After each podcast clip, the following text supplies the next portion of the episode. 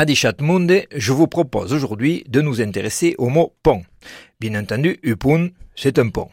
Et non pas un point comme a l'air de le croire cette présentatrice bordelaise qui annonce régulièrement Pundebista pour présenter l'émission appelée Pundebist. Passons. En Béarn, nous, nous savons que l'upun, c'est le pont. D'ailleurs, ce n'est pas que cela.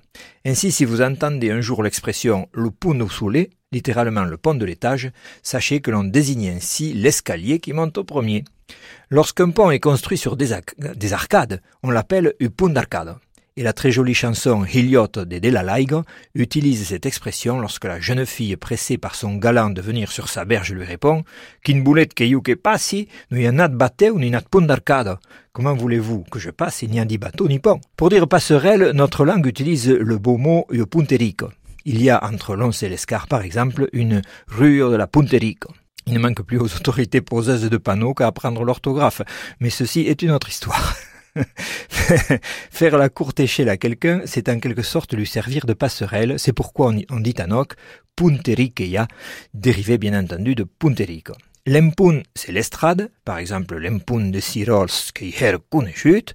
On trouve aussi à Monin un pont appelé le lat, c'est-à-dire le pont large, le grand pont.